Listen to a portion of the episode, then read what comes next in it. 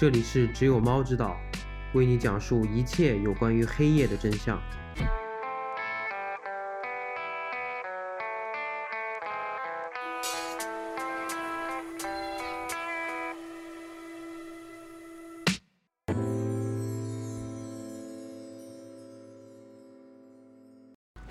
他不该在被强奸时反抗，他应该安静地接受被强奸。这样，他们在轮奸完他之后，便会扔下他去殴打那个男孩。对于强奸，女孩应该比男孩负更多的责任。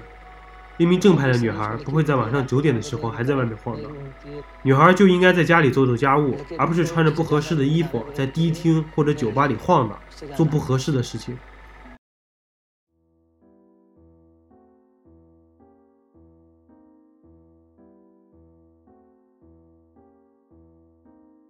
奥尼尔小姐居住在一间英国的老式公寓内，推开窗就能看到车水马龙的街道。此时，她正独自倚靠在窗户旁边，死死盯着窗外的那棵百年大树。随风飘荡的落叶也无法引起奥尼尔小姐的注意。奥尼尔小姐被家中的门铃打断了思绪，她眨了眨眼，转移了视线。伸手关闭了窗户，随后他抬头望向时钟，低头整理好衣摆，走向玄关。每个周日的下午，主人的孙子琼斯，一个正在报考警校的年轻小伙子，便会带着世界各地的一些罪案前来肯辛顿高街与祖母对谈。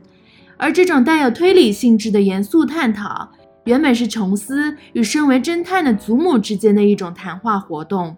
然而，在主人逝世后，琼斯仍然坚持准时准点地站在肯辛顿公寓的门前。奥尼尔小姐觉得这可能是人类之间独特的抚慰心灵的方式。奥尼尔小姐，希望你一切都好。琼斯，我也希望你一切都好。琼斯脱下大衣，走到沙发旁坐下。奥尼尔小姐为琼斯倒上热茶。按照琼斯的意思，坐在了主人生前用于织毛衣的摇椅上。这个下午就像回到了几周前，主人还未离世的时候。对不起，奥尼尔小姐，我一直想跟你说，我并没有把你当成祖母的替代品，只是我习惯了每周日下午都来探望祖母，但事情突然就不是你想象的那样。听你讲述那些案件，也算是我怀念他的方式吧。嗯，先不说这些了，我们开始吧，奥尼尔小姐。首先，这起案件的案发地点很特殊，它是移动的，而且是封闭的。哦，是列车吗？类似东方列车？是车，但不是列车，而是一辆校车，一辆犯完案之后就消失的校车。奥尼尔小姐，你试着想象一下，某天晚上，当你在路边等公交车的时候，突然来了一辆校车，你收到了他们的邀请，上了这辆车子。当你开始察觉到车辆路线与平时不同，站起来准备声讨的时候，这时一位乘客在摇晃的车上，大步走到你的面前，高举手臂，一巴掌把你打倒在地。车上的售票员看见了，不但没有阻止，反而脱光你的衣服，对你实行性侵。接下来，第二、第三、第四名乘客见状，也纷纷加入了他们。他们互相认识吗？他们为什么要这样？你在心中想。后来，事情变得更加疯狂起来。你听见了铁棍的声音，听见了从身体中传来的内脏拉扯的声音。你期盼着这辆车子能快点到达下一个站点，这样就有机会逃走。然而，绝望的是。这辆车子在高速路上开了将近一个小时，都没有停下来过。窗户漆黑，车门紧闭，没有人听得到你的求救或者是呐喊。听你的描述，我觉得我无处可逃。只要这些罪犯不主动停手，我根本没有反抗的机会。但他坚持了下来。这个案件发生在哪里？印度德里。什么时候的案件？二零一二年十二月十六日。此时天色渐晚，壁炉中燃烧着的木柴成了房间内唯一的光源。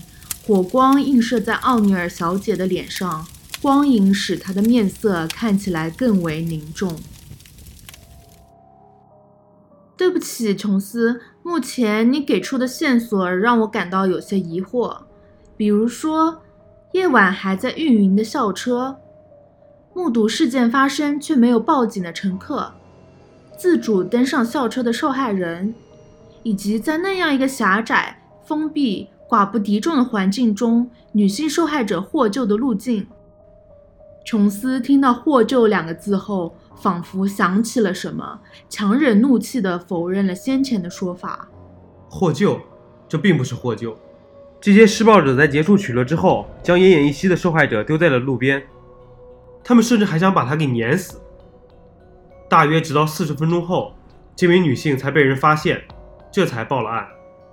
此时，奥尼尔想起强奸案在强奸大国印度屡见不鲜，能立案的少之又少。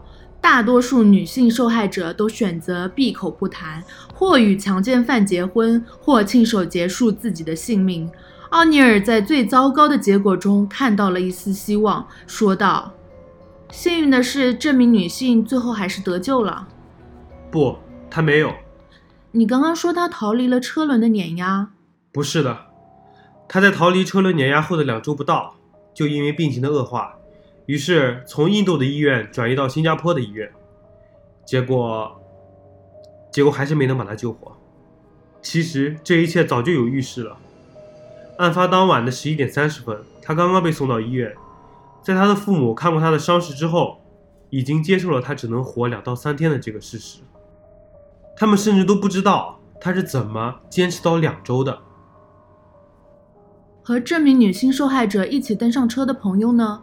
他还活着吗，奥尼尔小姐？我并没有说现在还有第三者，我的意思是目击证人。你是怎么知道的？奥尼尔小姐将脚尖抵在地上，摇椅停止了摆动，严肃地推测道：“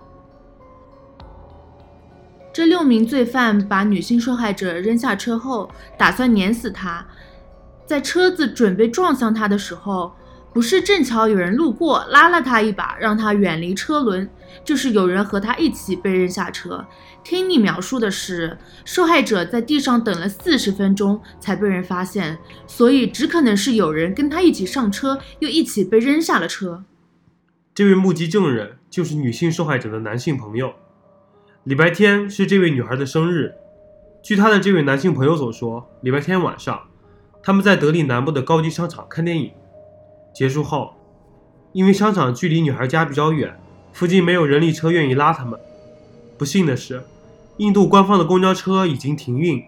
他们为了能够回家，就来到了两公里外的穆尼尔卡。那地方位于郊区。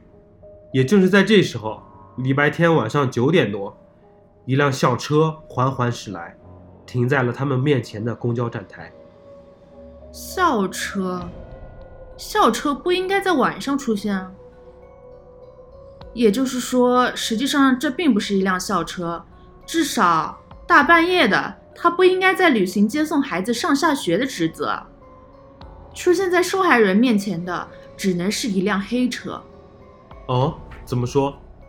奥尼尔小姐想起她曾经在报纸上读过的一篇报道，大意是印度的公共服务设施无法赶上印度的人口数量，在所谓节俭的制度下，便出现了黑车这一产物。在印度，只要交一些小额贿赂，没有许可证、没有任何相关手续的无牌公交车就能随意载客。奥尼尔回过神来说道。这辆车子只是包了校车的外壳，实际上不法分子可以利用它做任何事情。我猜，原来负责驾驶这辆校车的司机私自把校车开出来揽活，赚点小钱；而受害者因为要赶着回家，恰巧就登上了这辆没有许可证的黑公交。琼斯点点头，表示认同，随即他皱眉，继续说道：“奥尼尔小姐，那你能想到？”为什么这场暴行持续了一个小时，车上却没有一个人站出来报警？难道他们被真的犯人威胁了吗？不，共谋两个字瞬间出现在奥尼尔小姐的脑海中。她回忆起主人常常谈起的人性的黑暗，她笃定地说道：“车上的那些人都是一伙的。而琼斯此时好像也想起了祖母，他转头看向奥尼尔，面部略带狰狞地说道：“事情发生后，我们才懂得祖母常说的人性。可是，我们没法预料到这一切。这六个人为了钱财，为了玩乐，在车上各司其职，在各个公交车站招揽客人，互相串通好，分别扮演着公交车司机、乘客和售票员。”他们并不是第一次这么做了，对吗？然而这次的事态更加严重。年纪最小的那名未成年罪犯站在车门边，故意装出亲切的口吻，对女子说：“姐姐，你要去哪里？”只要两人答应上车，就落入他们圈套了。再把车门一关，车就变成了一个牢笼，虐杀就这么开始了。这太疯狂了。话说回来，关于女子的那名男性朋友，我之前之所以没有提到他。是因为我觉得他的存在根本就无足轻重。他们一起上了车，但死的却只有女性一个人，她仅仅是四肢骨折。琼斯感到不公，声音逐渐大了起来，而奥尼尔却十分冷静。那么，你觉得他在现场什么都没做？他，当这些罪犯打了他之后，女孩试图保护他，企图拨打报警电话。但你也知道，手机被抢走了，受害者的衣服被穿到了罪犯的身上，他们的手表、银行卡全都被抢走了。然后他声称自己被罪犯拖到后排，在暴打之后晕了过去，被扔下车后，他救了车轮底下的女子。再之后，他指认了凶手，又接受了国家电视台的采访。奥尼尔小姐认为。破解案件不能带有那么强烈的主观臆断，于是俯身向前，用手拍了拍琼斯的膝盖，以表安慰。他建议道：“让我们回到案件本身吧。以我来看，还有犯罪者身份、犯罪者动机没有理清。既然这件案件与车有关，那么以车找人应该是警方最常规的做法。”琼斯将身后靠枕旁的皮质挎包拿到身前。他扭动金属纽扣，打开挎包，拿出了一叠文件，放在茶几上。首先，我先叙述一下，两位受害者被扔下车后都发生了什么。一名在八号国道的巡逻人员，在一家酒店对面的灌木丛中发现了这两名受害者。发现的时候，两人几乎全身赤裸，浑身是血。那名女性受害者身上还布满了咬痕。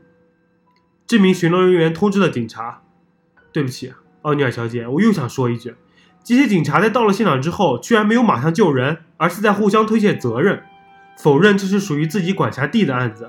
要是有这个时间，还不如……我知道，琼斯，警察失职常常将受害者置于险境，但首先我们得抓到犯人。奥尼尔小姐靠在摇椅上，学着主人的样子，手里拿着针织毛线。回到一车找人吧。警方最终在受害者发现地对面的酒店的监控录像中看到了一辆可疑的大巴车。这辆车分别于两个时间点在酒店前这段高速公路上减速慢行。警方立刻锁定了这辆车。琼斯将准备好的目击证人口供递给奥尼尔，奥尼尔自然地伸手接过。这是一辆白色的大巴车，车身上写着 Yadaf。车内设置了一个单独的驾驶室，座椅套是红色的，窗帘是黄色的，左前轮缺失了一个轮毂盖，窗户上贴着漆黑的隔热膜。根据这些线索，找到大巴的运营者了吗？琼斯点点头。奥尼尔前倾身体，伸出手在文件堆中寻找着什么，最终他拿起文件中的一张巴士路线图。沉思后开口道：“另外，据我所知，八号国道连接了印度首都新德里和印度金融中心孟买。你可以说它是印度次大陆最忙碌的高速公路。况且，这辆车还经过了一座寺庙、一座立交桥、一个繁忙的路口，还有三个警察检查站。一辆充满异样的黑车都没有被拦截下来。就像你说的，警方同样成为了加害者。”奥尼尔小姐，你说的对，我绝对不会成为这样的警察。琼斯将手握成拳头，拍了拍自己的胸脯。琼斯接着说吧。我可以说，印度警方的办事效率从来没有这么快过。他们连夜找到并掌握了五六十辆与监控录像中相似的白色大巴，又询问了多个车站的巴士司机，同时在本案唯一的目击证人，也就是那位男性受害者的协助下，找到了写有 “Yadav” 字样的大巴车的车主。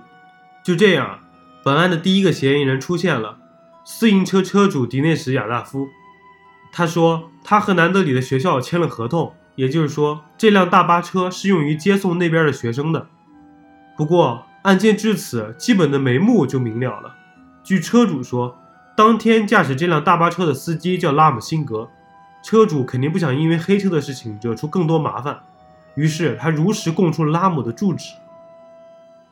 琼斯再次从文件堆中翻找到一张大巴内部的照片，交给了奥尼尔。当奥尼尔拿起照片，要仔细观察照片中的犯罪现场时，琼斯示意他稍等一下，先听自己讲。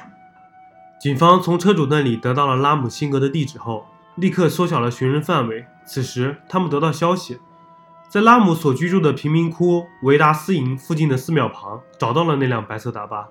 你绝对想不到的是，真正的嫌疑人拉姆此时像没事人一样，就坐在大巴上。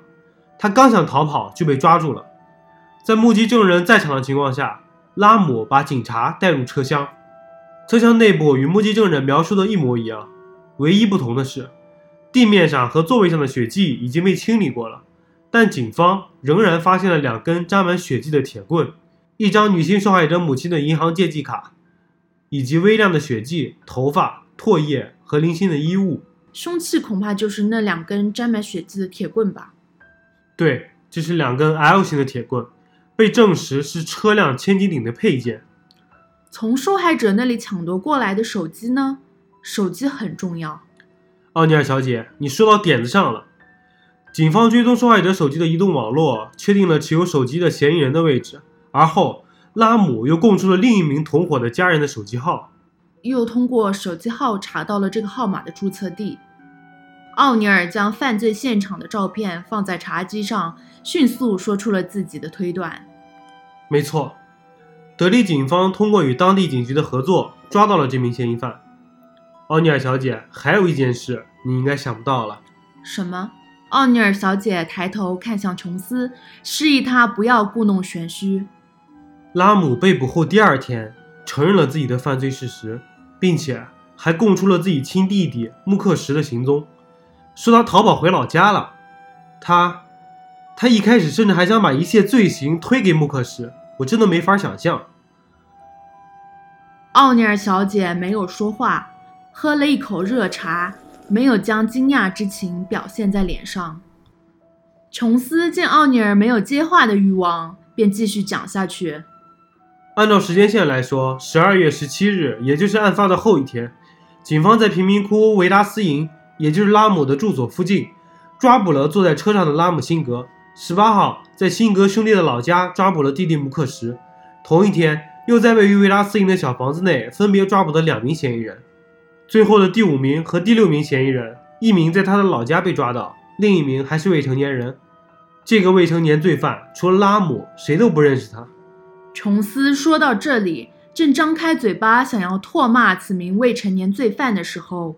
看见奥尼尔小姐等待他继续讲述下去的眼神，便又将嘴边的话吞了下去。那么，警方无法得知他的任何信息，包括他的真实姓名、手机号码和地址，只能用最笨的方法寻找他了。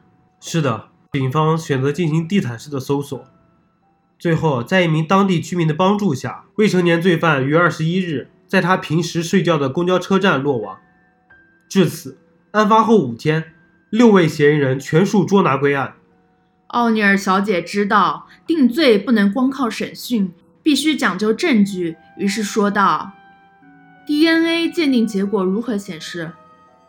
警方从受害人体内、嫌疑人、嫌疑人的衣物、铁棍以及案发现场的窗帘和座椅上都提取到了 DNA 样本。结果显示，样本中显示的 DNA 图谱和被害人的 DNA 图谱完全一致。这些证据足以将他们定罪。牙痕鉴定呢？你之前说这位女性受害人被发现的时候浑身布满了牙印。奥尼尔小姐突然想起了什么，急切地问道：“就是他们没跑了。”法医从受害者身上发现的咬痕与嫌疑人的牙齿模型进行比较后，显示牙痕是属于拉姆和另一名嫌疑人的。我想起来了，其中三名嫌疑人身上也被发现有咬痕，是女性受害者在试图反抗嫌疑人的时候留下来的，一定是的，我相信。女性受害者被送到医院后是否醒来过？她醒来过。最后足以制裁犯人的关键性证据，就是她的临终宣言。两份来自于他的口述，一份来自于他所比划的手势。在口述中，他没有为疼痛哭泣，而是清晰明确地向警方讲述了罪犯的种种犯案经过。你知道，在这种情况下，保持头脑清醒去回忆当时的虐杀行为有多么令人无法忍受。最后一份无声的临终宣言记录于当月二十五日。然而，这名女性受害者还没有看到那些魔鬼受到正义的制裁。在案发后的十三天。就因严重的脑损伤以及感染性休克离世。她是一个勇敢的女孩。可这一切究竟是为什么呢？琼斯在文件堆中抽出一份资料，上面写着六名罪犯的人物背景。他翻阅了一下这份文件后，又随即将其合上。据巴士车主所说，十六号晚上八点左右，巴士车主打电话给拉姆辛格，让他帮忙买一些家里灶台用的天然气。后来你也知道。他并没有那么做，他那时候刚和弟弟穆克什以及罪犯阿克谢、未成年罪犯拉朱开完派对，他们喝完酒准备离开贫民窟上街找点乐子。哼，找乐子，他们所谓的找乐子就是强奸。不管在哪个地方，总有男人把强奸女人当做娱乐。然而，这就是这起案子的开端。他们四个人在走去停车车的路上。看到有一些男子蹲在路边聊天，他们邀请两个人一起上街寻乐。这两个人就是和拉姆同住于维拉斯营的帕万和维纳。于是，这六个人就开始了他们的捕猎计划。居住于贫民窟，应该多数都是从外围村庄进入德里、进入这座城市求生的移民。根据之前所述的犯罪经过，他们文化程度低，缺失教育，观念陈旧。一贫如洗，没有犯罪意识，平常以酗酒和强奸为乐，一切都稀松平常。我猜测的正确吗？琼斯听完奥尼尔小姐的推测，想表示同意，但又觉得奥尼尔小姐此时的言论有些武断，于是他思考了片刻，说道：“除去你说的这些恶心的爱好之外，他们的背景和数千万印度男性的背景相似。”哥哥拉姆在几年前娶了一个二婚的女人，他们结婚后不久，这个女人就死于癌症，只留下自己和前夫的三个小孩。虽然在拉姆小时候打架是家常便饭，但在这之后，拉姆变得更加变本加厉，开始酗酒斗殴。拉姆的暴力直接影响了弟弟穆克什，他不听话的时候，拉姆就会用电电他。有句话怎么说来着？近朱者赤，近墨者黑。弟弟穆克什跟哥哥拉姆相似，相同的成长轨迹，相同的成长环境，以开出租车为生。其他的几个罪犯是拉姆的工作伙伴吗？那个未成年罪犯拉朱，十七岁，是拉姆大巴上的清洁工。案发一年前，他从拉姆那边辞职，阿克谢接替了他的巴士清洁工工作。那天在一起喝酒的就是这四个畜生：拉姆、拉姆的弟弟穆克什。未成年罪犯拉朱以及清洁工阿克谢，拉姆从路边叫来的另外两个人是水果摊贩帕万和助理健身教练维纳。你应该记住这些人的名字。奥尼尔点头，他知道这些人将化作魔鬼的化身，永远不会被忘记。那天，在受害者质疑巴士路线偏离目的地的时候，身为主谋的拉姆以挑衅的语气问这名男性受害者。为什么那么晚了，你还带一名女孩出来？男性受害者说：“不关你的事儿，并且扇了他一巴掌。事情就这样开始了。这就是这场黑车虐杀案的动机，简直让人难以置信。”奥尼尔没有像平时一样立马做出推测，而是将目光投向远方，思考了片刻。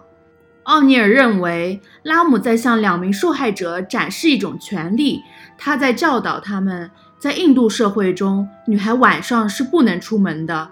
当受害者展现出反抗的姿态的时候，拉姆的权威被质疑了。殴打和强奸是这种权威的实现手段，对男人实行肢体的暴力惩罚，而对女人实行性暴力的惩罚。他向琼斯转达了这层意思。琼斯立刻想起什么，说道：“奥尼尔小姐，你想听一下穆克什在狱中接受采访的时候说的那些不可理喻的言论吗？”奥尼尔小姐点点头。琼斯便从包中拿出电脑，拨开茶几上的资料，将电脑放在桌面上，按下了播放键。他不该在被强奸时反抗，他应该安静的接受被强奸，这样他们在轮奸完他之后便会扔下他。去殴打那个男孩。对于强奸，女孩应该比男孩负更多的责任。一名正派的女孩不会在晚上九点的时候还在外面晃荡。女孩就应该在家里做做家务，而不是穿着不合适的衣服在迪厅或者酒吧里晃荡，做不合适的事情。此时，琼斯把手放在鼠标上，点击了一下左键。这是他们的一个律师所说的。在我们的社会，女孩子们在晚上六点半、七点半或者是八点半以后是不允许跟一个不认识的家伙出门的。在必须的情况下，她可以出门，但她必须要有家人的陪同，比如说叔叔、爸爸妈妈、爷爷奶奶。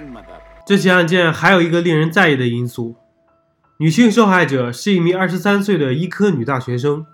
即使如此，她的社会地位还是被认为与这六名罪犯的社会地位相似。奥尼尔小姐，你看他们的名字。茶几上的电脑还停留在录音的页面。琼斯又拿起手边的文件，将文件翻到女性受害者个人资料的那一页，递给奥尼尔，示意奥尼尔看一看他们的姓氏，说道：“他们都来自印度种姓等级制度中的底层。女孩的父亲与六名罪犯都曾以摆脱贫穷为目的。”从外部的村庄来到德里这座城市，女孩在出生之前还有一个早就夭折的哥哥。在他的父亲和妻子生下女孩之后，他们唯一的想法就是一定要把她养活，无论这个孩子是男孩还是女孩。本来这个世界上还有一个女孩可以尽其所能的很好的长大。奥尼尔小姐没有说话，她从摇椅上起身。走向壁炉，整理好裙摆，在火光前蹲下，摆弄着燃烧着的柴火。琼斯见她没有归位的打算，继续说道：“这个女孩长大后唯一的兴趣就是学习。你知道教育对女性来说有多么重要吗？他的父亲卖掉村里的土地供他念书，这对一个女孩来说有多么难得吗？他总是说。”女孩能做成任何事，事实证明她成功了。尽管她的父母都操着一口印度北方邦的语言，但她的英语非常好。她顺应她的长处，在一家呼叫中心当英语客服，同时也努力学习着理疗师的大学课程。她很优秀，但她也是一名普通女孩。每一位女孩都应该活在这个世界上。你知道她叫什么吗？印度法律禁止公布强奸受害者的真实姓名，但她的父母并不以透露她的名字为耻。她在网络上有一个化名，叫做 Nebahaya，意为无所畏惧；而她的本名叫做 Jyoti Singh，Jyoti，意为火焰。此时的琼斯想呼吸一下新鲜空气，他从沙发上站起，走到窗户旁边。将窗户开出一条小缝，转头看向奥尼尔。不过，奥尼尔小姐，判决书中有一点令我有些疑惑：罪犯穆克什的律师还企图以穆克什案发时一直在驾驶车辆为由，请求减刑。我们不知道他到底有没有参与强奸，到底是谁在说谎，也找不到相关的 DNA 鉴定报告。这一切都是有理由的。根据印度强奸法，只要一个人被证明犯了罪，一个群体中的所有成员都应该承担相同的责任。或许吧，希望如此。总之，在一三年的九月十三日，琼斯将桌面上的电脑合上，在文件中找到了此案的判决书。他扯了扯衣领，清了清嗓子，装作大法官的样子说道：“在这个时代，针对妇女的犯罪已变得十分猖獗，法院不能视而不见，必须向此类犯罪的实施者发出强有力的震慑信息。”刑事司法系统必须在人们，尤其是妇女的心中树立起信心。只有当社会意识到绝不容忍任何形式的针对妇女的违法行为，才能遏制针对妇女的日益增长的犯罪趋势。因此，我对每名罪犯作出如下处罚：罪犯阿克谢、罪犯穆克什、罪犯维纳和罪犯帕万。因触犯印度刑法典第三零二条被判处死刑，这些罪犯将被处以绞刑，直至他们死亡。法院判处四名成年被告犯有强奸、谋杀、非自然犯罪和销毁证据的罪行。当地时间七年后，二零二零年三月二十日凌晨五时三十分，四名罪犯就在监狱中被处决，整整七年。这些罪犯不断地向最高法院提交请愿书。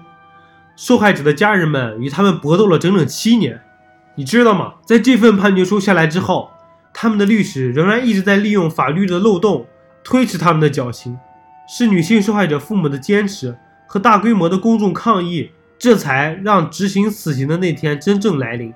奥尼尔小姐双手交叉放在膝盖上，她没有看向琼斯，她知道未成年罪犯拉朱。一定是被送往了少年法庭，监禁几年便能出狱。而琼斯一直没有提到的主犯拉姆辛格呢？奥尼尔小姐开始往最不好的方向想：拉姆辛格难道在关押期间自杀了？对，一二年三月中旬的事情，他被发现在监狱的牢房内上吊了。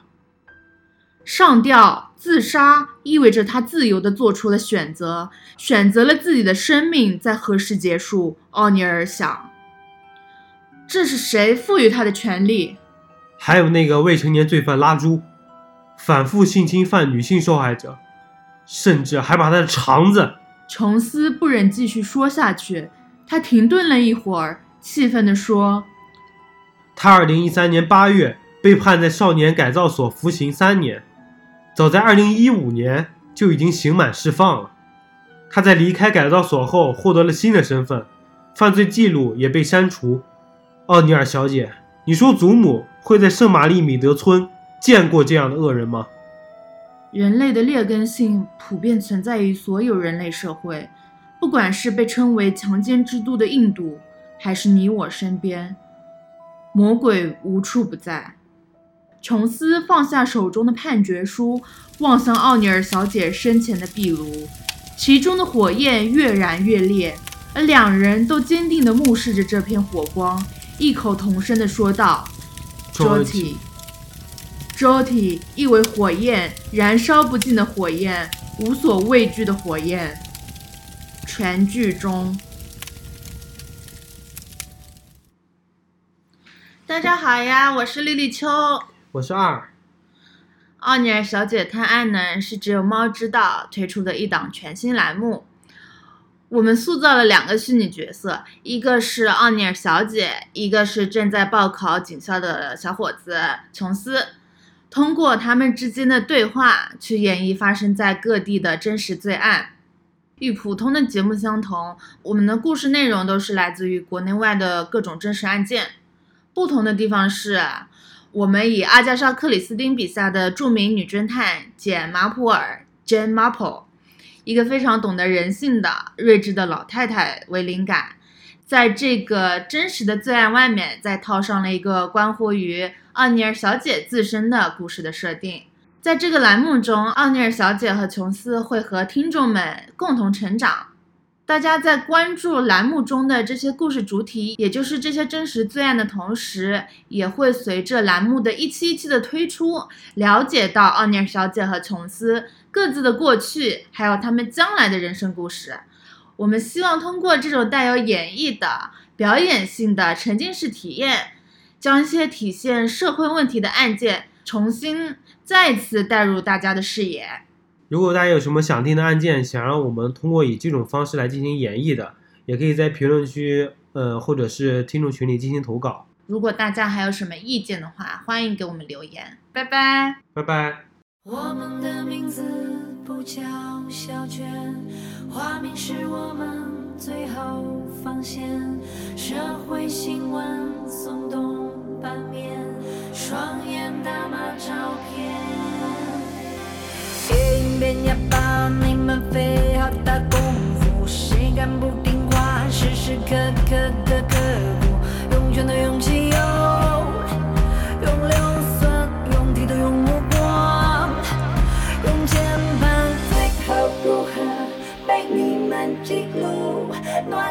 要飘，飘平常激怒，耍难凝望，遇见放嫉妒，轻蔑百步潜入头颅，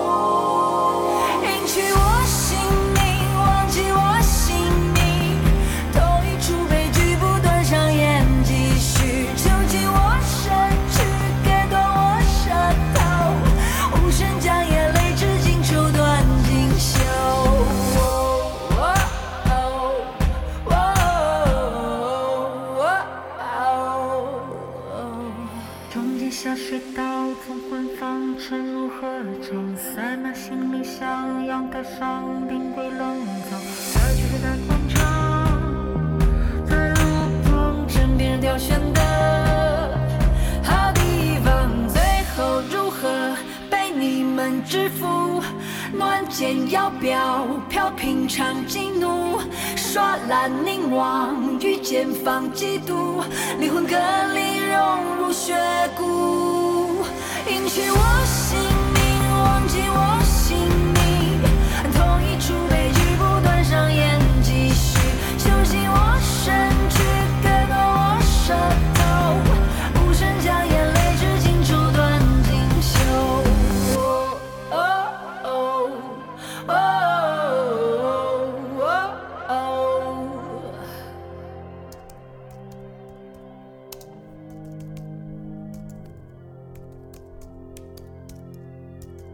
我们的名字不叫小娟，花名是我们最后体面。